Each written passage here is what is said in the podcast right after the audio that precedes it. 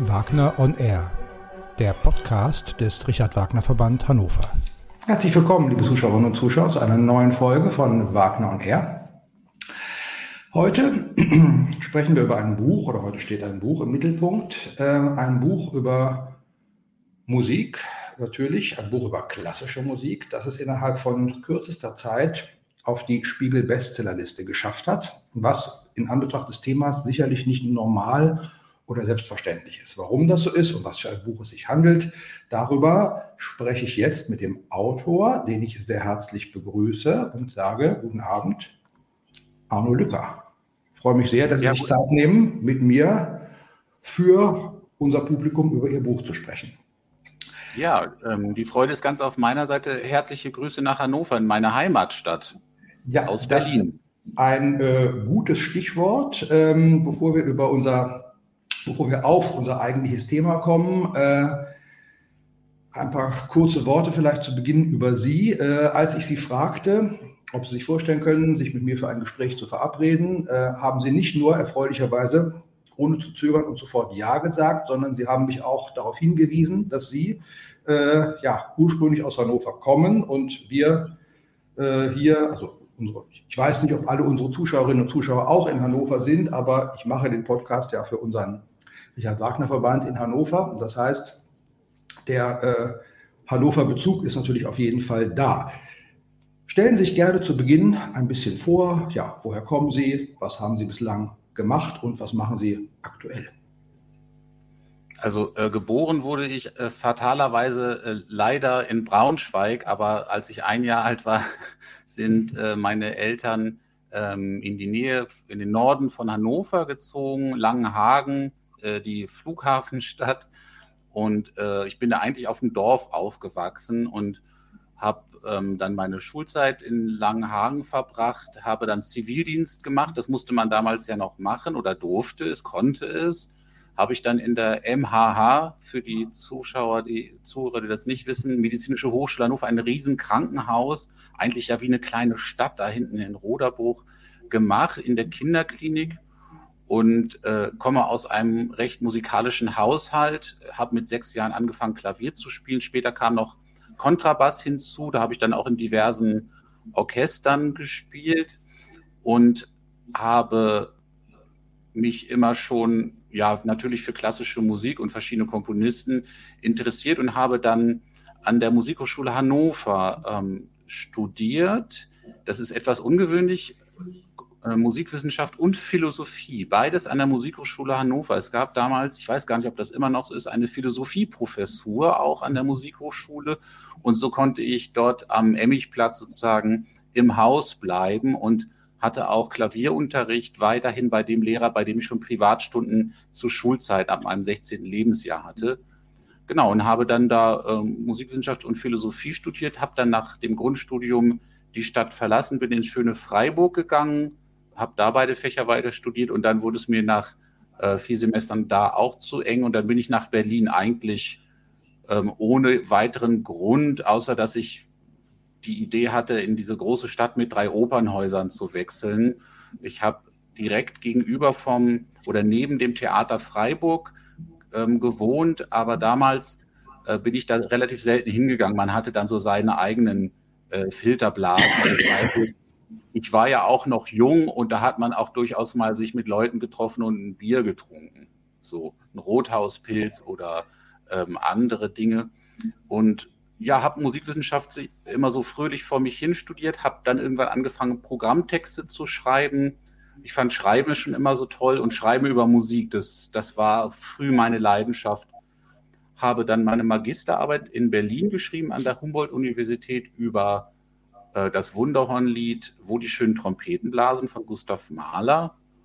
Und äh, habe drei Jahre beim RBB, beim Rundfunk gearbeitet, erst hinter den Kulissen, so als Aufnahmeleiter. Und derjenige, der ab und zu mit anderen äh, die Musik aussucht während gewisser Programmschienen. Und habe 2010 dann die Stelle eines Konzert- äh, und auch Musiktheaterdramaturgen am Konzerthaus Berlin, dieses ähm, äh, klassizistische Gebäude am Gendarmenmarkt ähm, bekommen, habe da ein paar Jahre gearbeitet, später auch dann freiberuflich für die eine Konzertreihe moderiert, die hieß oder heißt immer noch äh, zweimal hören. Ein Werk wird zweimal gespielt. Dazwischen unterhält man sich mit den Interpreten des Abends über das Werk und dann wird das Stück nochmal gespielt. Also eine, ja, man würde heute sagen, Musikvermittlungsreihe oder Gesprächskonzertreihe. Und ähm, ich war, bin noch fest angestellt bei der Zeitschrift Opernwelt ähm, und äh, schreibe viel für das Online-Magazin Fun, also das Fun-Magazin VAN wie Beethoven, äh, seit zehn Jahren, seit es das Magazin gibt. Und ja, daraus ist auch dieses Komponistinnenbuch ähm, entstanden. Genau, und heute bin ich bei Ihnen im Podcast. Genau. Gut.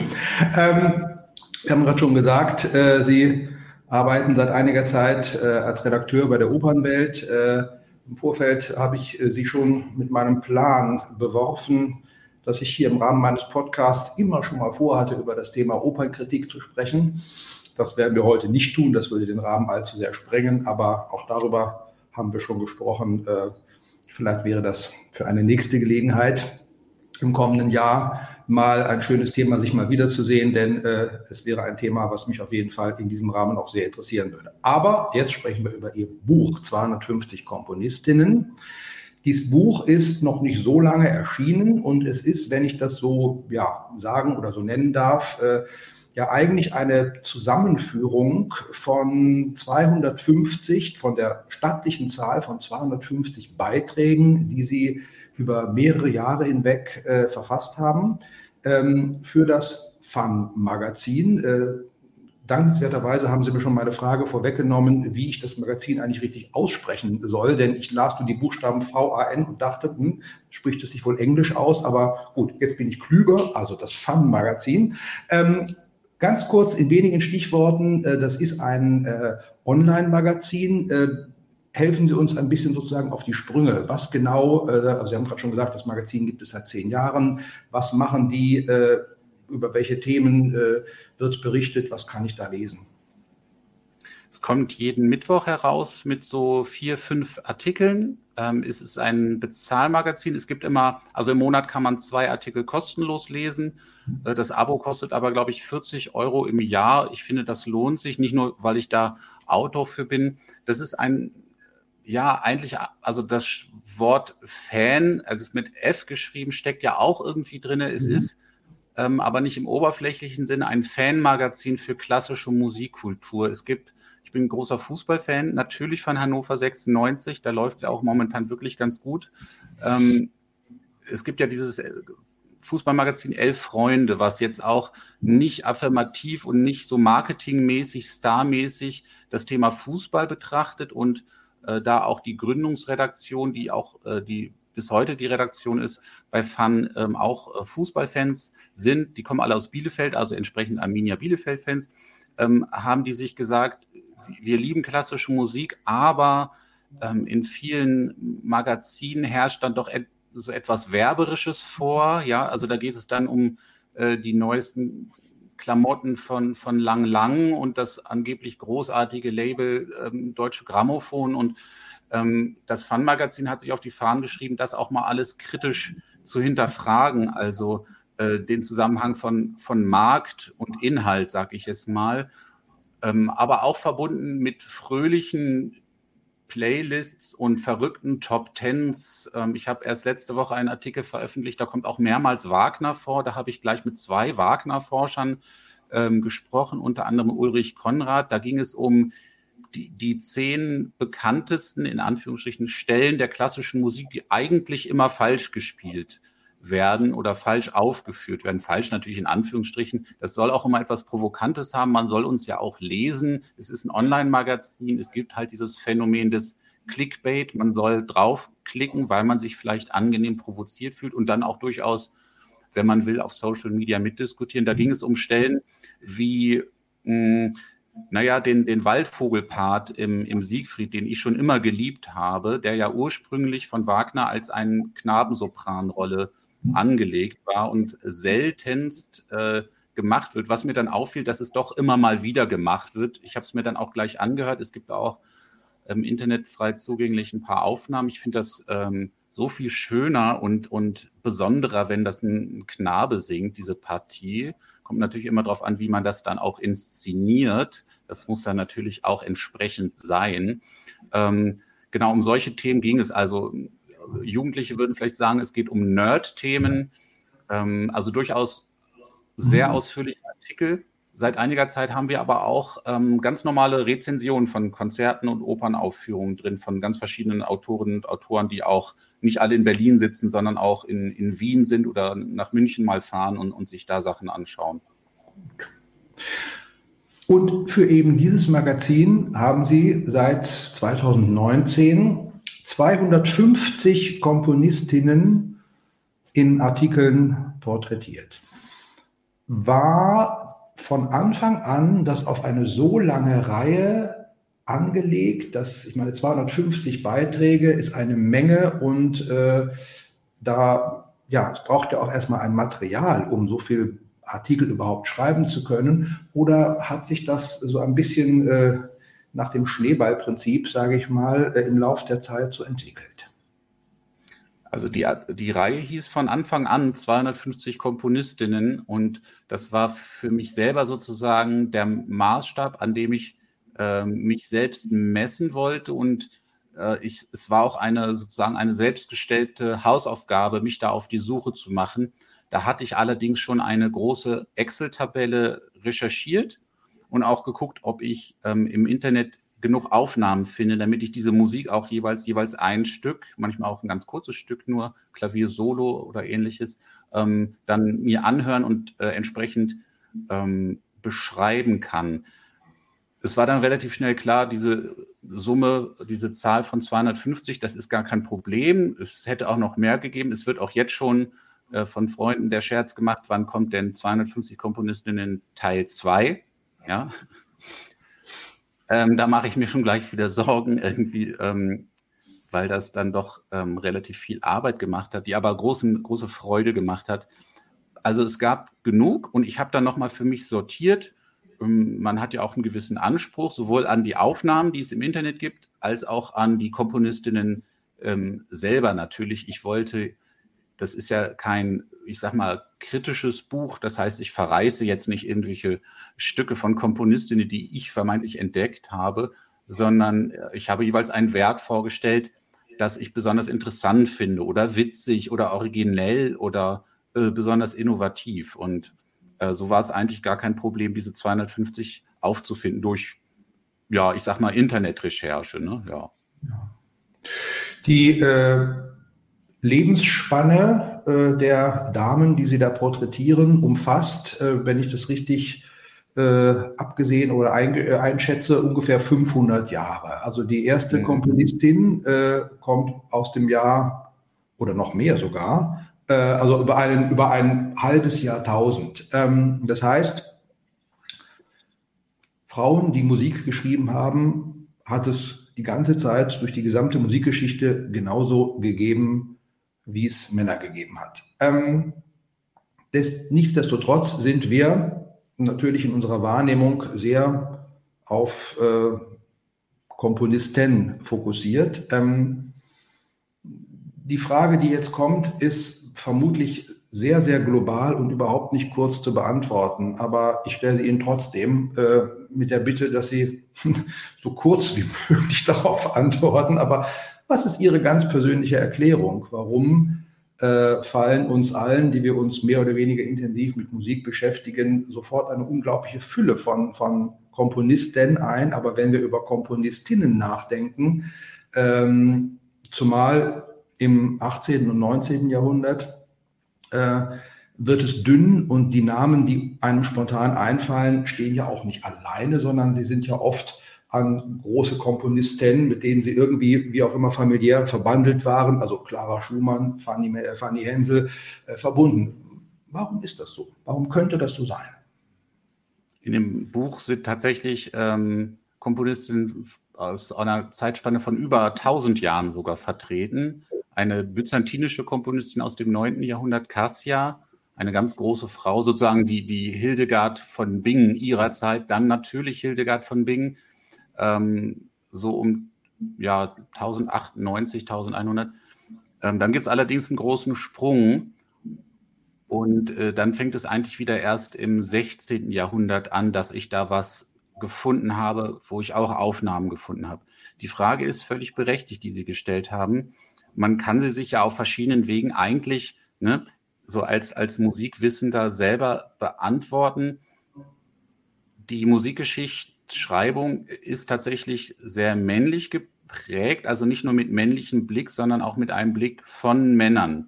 Das heißt aber nicht, ähm, wir sind ja nicht bei irgendwie bei Twitter oder so, oder wie das jetzt heißt, ähm, um uns gegenseitig hier ähm, zu bashen, sondern ähm, es, es, ist ganz differenziert. Ähm, natürlich gibt es nicht so viele Komponistinnen, wie es Komponisten gibt. Das ist also, um es mit einem Thomas Bernhard-Wort zu sagen, naturgemäß so, ähm, dass bis ins 19., bis ins 20. Jahrhundert, in manchen Ländern ja immer noch, äh, Frauen eine andere Lebenszielbestimmung aufoktroyiert wurde oder auch selbst gewählt wurde. Ne? Man will ja nicht immer sozusagen so gewaltvoll argumentieren.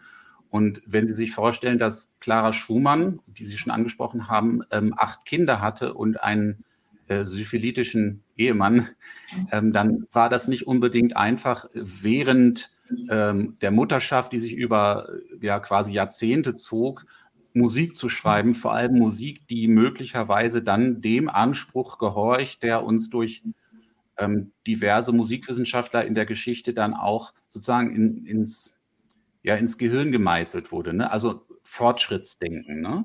Sie vom äh, Richard Wagner Verband, äh, bedeutet, Ihnen bedeutet sicherlich auch das Övre von Richard Wagner einiges.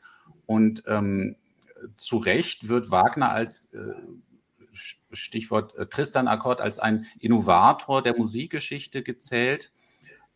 Und das sind eben die Maßstäbe, an denen wir Musikwissenschaftlerinnen und Musikwissenschaftler diskutieren.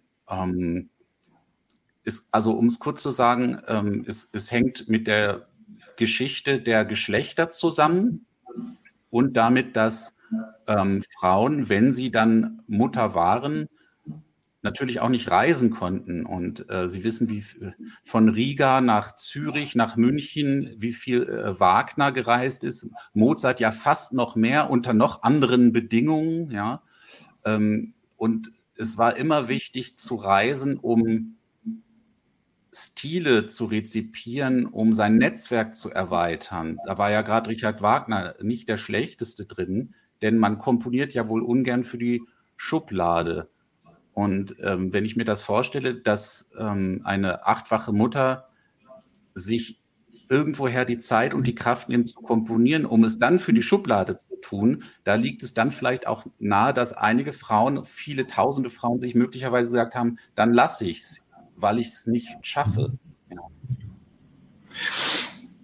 Sie haben gerade schon gesagt, dass es durchaus Material für mehr als 250 Komponistinnen-Porträts gäbe. Das bedeutet, äh, Sie mussten sich die 250 Damen jetzt nicht mühsam zusammensuchen, sondern konnten aus einer großen Fülle schöpfen. Das bedeutet natürlich auch äh, für Sie als Autor dieser Reihe, dass Sie eine Auswahl treffen müssen. Und dafür müssen Sie oder haben Sie wahrscheinlich in irgendeiner Art und Weise äh, Kriterien definiert, nach was Sie suchen und was Sie besonders äh, darin interessiert oder wonach Sie einfach eine, Ihre Auswahl treffen. Ähm, was war das für Sie? Wo, wovon haben Sie sich bei Ihrer Auswahl denn tatsächlich leiten lassen? Also ich habe erst einmal eine Liste gemacht mit Komponistinnen, die mir sozusagen aus dem Kopf einfielen. Also die, die drei schon erwähnten, Fanny Hensel, Clara Schumann, Hildegard von Bingen. Und ähm, ich selber kenne, wie, wie jeder, der sich so in der neuen Musikszene auch bewegt oder bewegt hat, natürlich viele Komponistinnen unserer heutigen Zeit, von, von 20 Jahren bis, bis 85 Jahren persönlich. Ähm, die habe ich dann auch durchaus aufgelistet und gesagt, irgendwie, ah, da nehme ich dieses eine Streichquartett, das, das habe ich vielleicht sogar in der Uraufführung gehört, da, da möchte ich nochmal für mich journalistisch, musikjournalistisch irgendwie ran. Ähm, das heißt, ich habe erstmal alles aufgeschrieben, was mir auf dem Kopf einfiel und dann habe ich so ein bisschen geguckt, äh, das, das Buch ist ja auch nicht in chronologischer Reihenfolge geschrieben, sondern ähm, durchmischt. Es gibt allerdings ein Inhaltsverzeichnis, da findet man es dann alles wieder.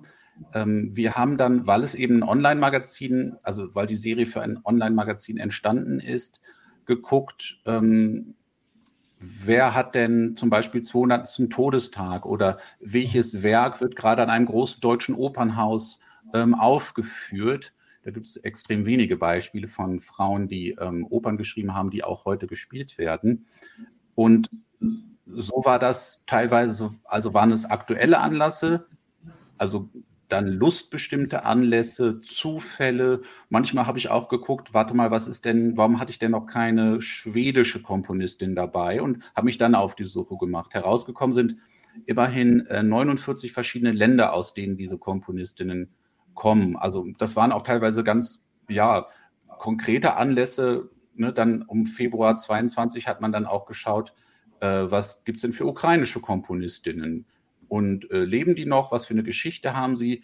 Und wie ist auch die Geschichte, die Lebensgeschichte von denen verlaufen in Bezug auf äh, politische Ereignisse, die man dann auch ins Heute überführen kann? Das machen wir ganz gerne in der klassischen Musik durchaus mal journalistisch, dass man ähm, so, ein, so ein Gefühl des, der Aktualität hat in dem, was man macht, um es sozusagen nicht dem, dem musealen, vermeintlich Verstaubten zu übereignen, was einem manchmal ja äh, von jüngeren Menschen oder Menschen, die keine klassische Musik hören oder sogar ablehnen, äh, so ein bisschen vorgeworfen bekommt. Da gehe ich aber immer ganz freundlich dann auf die zu und versuche eigentlich meine Begeisterung dann zu teilen. Lassen Sie uns äh, noch ein bisschen jetzt vom, vom Generellen auf äh, ein paar konkrete Beispiele äh, kommen. Wir haben gerade eigentlich schon das Stichwort mir dafür gegeben. Wir als Richard Wagner Verband haben natürlich ein besonderes Interesse, eine besondere Affinität zum Thema Musiktheater. Äh, wenn Sie ja über die Komponistinnen, die Sie jetzt porträtiert haben, nachdenken, welcher Name unabhängig ist von der Zeit und ob die Werke aktuell äh, auf irgendeinem Spielplan stehen oder nicht, welche Namen würden Sie nennen als wirklich, ja, aus Ihrer Sicht wichtige Komponistinnen für das Musiktheater? Also ganz kurz, äh, ich habe gerade, während wir darüber sprachen, ein bisschen nachgedacht. Ähm, ich denke, wenn ich mich nicht ganz falsch entsinne, lief in Hannover mal vor ein paar Jahren ein Stück von der Komponistin Elena Katz-Czernin. Ähm, mhm. das ist aber, wenn ich mich nicht ganz falsch erinnere, das erste und einzige Mal, dass ich auf der Opernbühne ein Werk von einer Komponistin gesehen habe. Also, Stichwort Musiktheater. Welche Komponistinnen-Namen sollten wir uns für das Stichwort oder für das Genre, nicht für das Stichwort, für das Genre Musiktheater merken? Und warum? Also die, die besagte Komponistin ähm, hat auch gerade eine Uraufführung einer komischen Oper hier in Berlin gehabt, eine Nils Holgersson-Oper, die auch sehr gut äh, besprochen wurde. Es ist für die heutigen Komponistinnen ganz normal, also zum Beispiel Stichwort Olga Neuwirth, die, glaube ich, schon fast zehn Musiktheaterwerke, Abendfilm komponiert hat, äh, Musiktheaterwerke zu schreiben. Also Frauen ähm, haben nicht nur aufgeholt, sondern sind an deutschen Kompositionsklassen, äh, wie ich mal in einer kleinen Umfrage festgestellt habe, sogar in der Mehrzahl, ungefähr äh, Prozentzahl 60, 40. Da kommt also eine Menge nach und da dürfen wir uns natürlich auch ähm, viele Musiktheaterwerke ähm, versprechen. Es ist grundsätzlich so, dass es im Verhältnis tatsächlich weniger große symphonische und große Musiktheaterwerke von Komponistinnen gibt. Das hängt damit zusammen, dass, ähm, weil ich schon sagte, man komponiert ungern für die Schublade, dass die ganz, ganz vielen Pianistinnen in Personalunion Komponistinnen des 19. Jahrhunderts natürlich vor allem viel Klavier solo und Klavier mit Orchester ähm, Musik geschrieben haben und vor allem Kunstlieder. Denn ganz, ganz viele Komponistinnen waren auch neben Mutter, Hausfrau, äh, Gattin, Pianistin auch noch Sängerin. Teilweise, äh, also in, in großer Zahl gibt es diese Kombination von äh, Klavier spielend und singend. Und entsprechend sind sehr viele Kunstlieder entstanden. Ich habe ähm, also Essels Mais zum Beispiel eine, die geht dann noch ins 20. Jahrhundert rüber. Ähm, Josephine Lang, Juliane Reichert, die haben alle hunderte Kunstlieder geschrieben, die auch gerade in den letzten Jahren jetzt nicht durch mich oder mein Buch ähm, in Liederabenden vertreten sind oder auch bei Wettbewerben teilweise verlangt werden oder zur Auswahl stehen.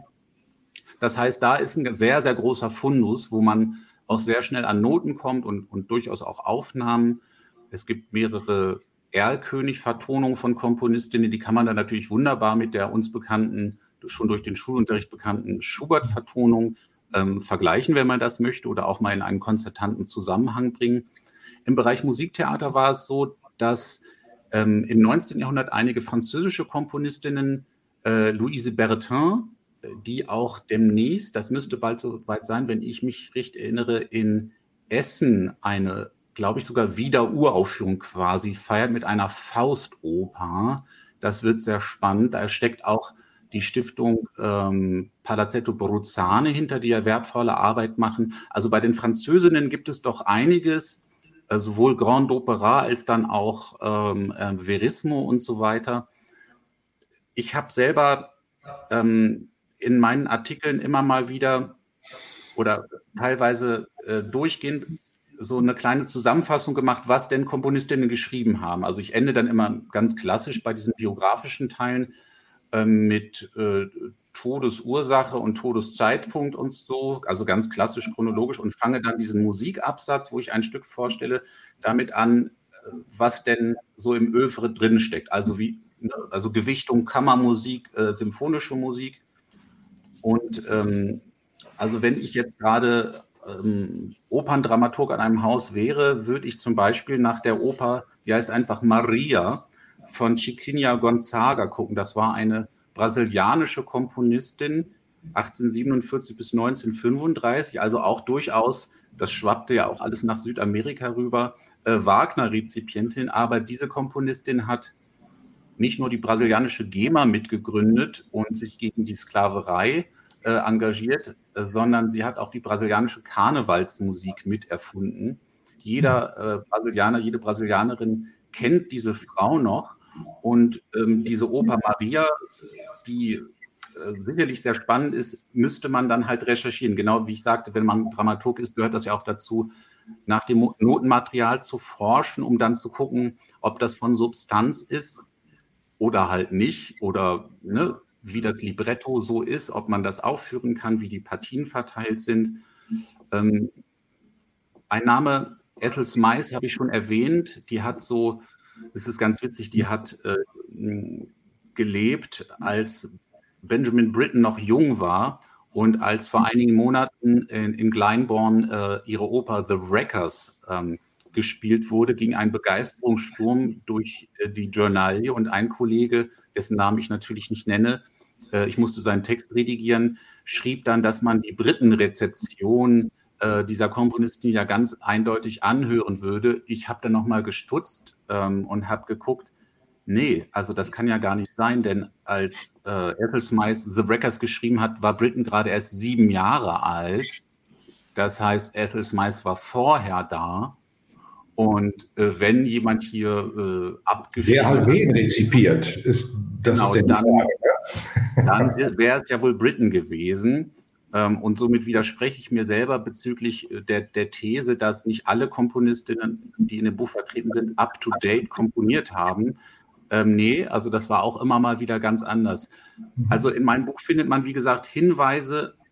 Also ich beantworte eigentlich in jedem Artikel die Frage, weil es nun mal das größte, die größte Gattung, die aufwendigste und schönste Gattung ist, die wir haben, ähm, die Frage, ob Komponistin XY auch eine oder wenn ja, wie viele ähm, Opern geschrieben hat. Und da können sich die Dramaturginnen und Dramaturgen des Landes, glaube ich, ganz gut bedienen. Und von da aus muss man dann natürlich dann selber weiterschauen, wie sieht es mit dem Notenmaterial aus und so weiter. Ein anderer Aspekt noch, ähm, Sie haben gerade vorhin selbst schon gesagt, Richard Wagner äh, gilt vor allem am Beispiel des Tristan-Akkordes als einer der größten Erneuerer der Kompositionsgeschichte. Ähm, haben Sie bei einer Komponistin Musik gefunden, wo Sie sagen würden, das ist echt etwas Neues und das haben Sie so in dieser Form noch nie bei einem anderen Komponisten gehört und das oder was Sie ja deswegen eben auch als einen wichtigen, gewichtigen, wichtigen und oder gewichtigen Beitrag zur Erneuerung oder zur Weiterentwicklung der Kompositionsgeschichte sehen würden. Mhm. Tatsächlich ist es so, dass ich als, als klassischer historischer Musikwissenschaftler natürlich ähm, eher so einordnend ähm, Musik beschreibe, was ich auch total legitim finde, wo man mir auch, glaube ich, nicht vorwerfen kann, dass ich jetzt nun die Musik von Frauen mit denen von Männern vergleiche, weil, weil es nun mal so ist, dass die Musikgeschichte bisher äh, sehr zu 99 Prozent von, von Männern geschrieben und äh, bestimmt wurde. Äh, wie gesagt, ähm, quasi nat naturgemäß auf eine Weise. Ähm, deshalb vergleiche ich dann meistens schon und sage, hier, das klingt doch ein bisschen nach der kontrapunktischen Durchwirkung der Kammermusik von, von Johannes Brahms oder hier ist das schwelgerische, tonal aber schon ausbrechende von Richard Wagner ähm, zu hören. Man sucht natürlich, und das ist auch absolut äh, legitim, nach diesen singulären Erscheinungen, die völlig ähm, für sich stehen. Also ich, ich betrachte Musik meistens in einem Kontext und den findet man dann auch. Was besonderer ist, dass es diese singulären Talente bei Frauen zwar gibt, die ähm, dann aber in ganz andere Bereiche hineingewirkt haben. Es gibt ganz, ganz viele Komponistinnen, die noch Zweit- oder Dritttalente hatten. Ich habe die äh, äh, besagte Chiquinha Gonzaga schon angesprochen. Ähm, es gibt eine schwedische Komponistin, die hat, ähm, die war die erste Telegrafistin ihres Landes, hat sich, also hat sich quasi bis zum König mit ihrem Vater zusammen durchgeschlagen, um ähm, zu erwirken, dass auch Frauen im 19. Jahrhundert in Schweden Telegrafistin werden können oder dürfen. Es gibt eine andere Komponistin, die hat eine Vorform der Blindenschrift, die dann nachher durch Louis Braille, ne, die Braille-Schrift, bekannt wurde, mitentwickelt. Es gab auch eine Komponistin, die hat bereits ein Komponistinnen-Lexikon, so quasi wie ich, ähm, angelegt, ist dann aber über der Arbeit gestorben. Das heißt, diese singulären Talente, ähm, bei Komponistinnen gibt es musikalisch durchaus, wenn man es so jetzt ähm, quasi zwanghaft äh, herbeizitieren will, aber das geht meistens eher in eine, in eine Breite ähm, von, von beruflichen Perspektiven und ja, den sogenannten äh, Tellerrändern, wenn man das so sagen kann.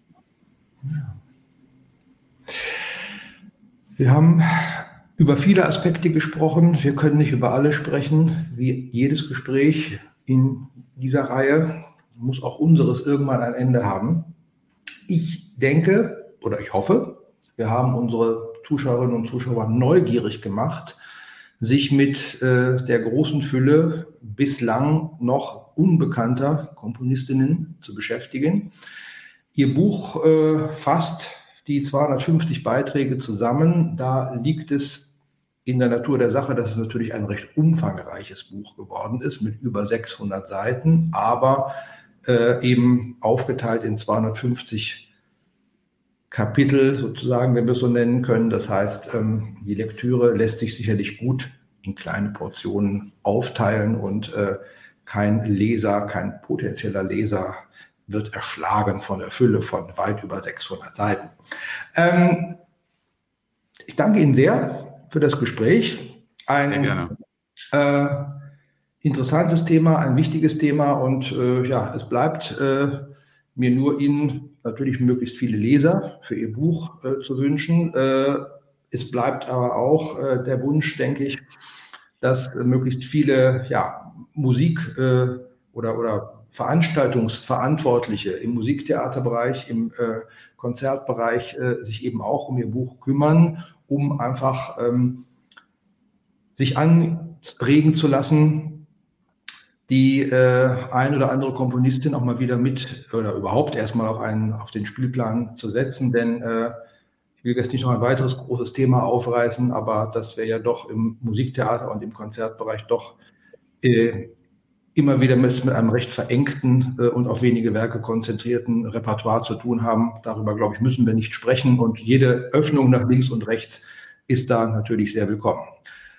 Herzlichen Dank fürs Gespräch und äh, ich nehme Ihnen sozusagen fast schon das Versprechen ab, dass wir uns im nächsten Jahr wieder treffen und über Opernkritik sprechen. Ich danke, das mache ich sehr gerne mit Ihnen dann. Und natürlich auch an der Stelle wie immer der Dank an Sie, liebe Zuschauerinnen und Zuschauer, dass Sie auch heute wieder dabei waren. Ich verabschiede mich bis zum nächsten Mal und sage bis bald.